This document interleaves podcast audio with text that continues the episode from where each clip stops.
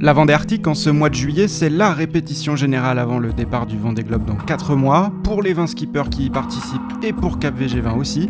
Alors pendant 15 jours, on passe en mode arctique.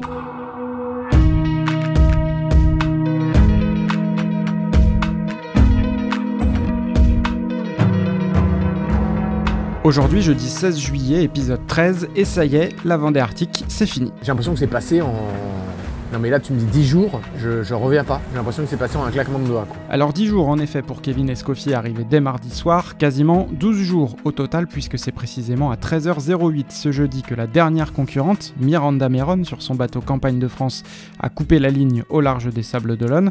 Avant ça, très tôt ce matin, il y avait eu trois autres arrivées, on y reviendra, et dès hier, après toute une série d'arrivées nocturnes dans la nuit de mardi à mercredi, enfin une solitaire daignait arriver de jour au beau milieu de l'après-midi.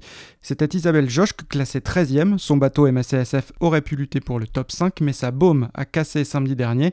Sentiment partagé pour Isabelle à l'arrivée. C'est sûr qu'il euh, y, a un peu d'amertume hein, d'avoir bien démarré la course et de ne pas pouvoir euh, batailler jusqu'au bout.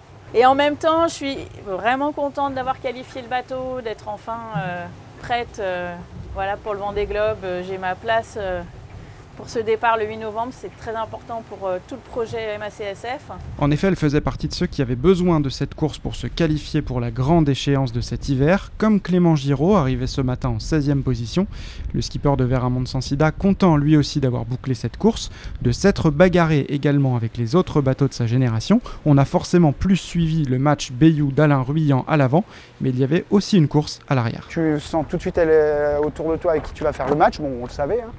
Euh, mais, du coup, ça a vraiment matché parce qu'avec euh, mine de rien, avec euh, Manu et Miranda, ben, on s'est vu là-haut, on s'est vu en bas. voilà, on a été ensemble. Finalement, les bateaux doivent avoir des vitesses assez similaires. Et puis, au beau milieu de la nuit dernière, ce sont les deux locaux qui sont arrivés. Après avoir vu l'Arctique, ils sont rentrés en Vendée. Arnaud Boissière, 14e, Emmanuel Cousin, 15e. Ce que je retiens, c'est que pour bien faire une course, il faut la finir et que, que moi, la course, elle peut faire encore deux fois ou trois fois plus longtemps. Moi je suis en forme et le bateau est en forme. Ce que je sais, c'est que je commence à connaître vraiment de mieux en mieux mon bateau. Je commence à prendre vraiment de plus en plus de plaisir dessus. J'ai réussi à le faire marcher vraiment au maximum de ses possibilités. Je commence à trouver vraiment les, les manettes, ça c'est intéressant. L'Amicaline Artipol et Groupe 7 sont restés bord à bord jusqu'au bout. 1h30 sépare les deux IMOCA Sablé au final. Les deux seuls bateaux autorisés à remonter le chenal et à amarrer au ponton de Port-Olona. Mais seulement le premier, celui d'Arnaud Boissière, a pu le faire dès cette nuit. Pendant qu'Arnaud allait au dodo, Manu était coincé sur son bateau. Marée trop basse au moment de son arrivée. Il a dû patienter une nuit de plus en mer et n'a pu poser pied à terre que ce jeudi à la mi-journée.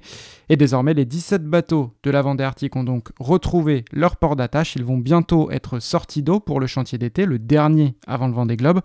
Quant au skipper, place maintenant au retour d'expérience, au débrief de la course dans les jours à venir, avant pour la plupart deux semaines de repos bien méritées. Il faudra être reposé pour repartir du bon pied à la mi-août. Ce sera la toute dernière ligne droite avant le Vendée Globe, dont le village départ est censé débuter le 17 octobre. Quant à nous, demain, vendredi, on se retrouvera pour un tout dernier épisode de ce podcast, un épisode un peu exceptionnel qui sera l'occasion de faire le bilan de cette Vendée Arctique. Que faut-il en retenir? Qui a marqué les esprits? Qui a gagné sa qualification? Cette course peut-elle revenir pour une deuxième édition? On tentera de répondre à toutes ces questions. À demain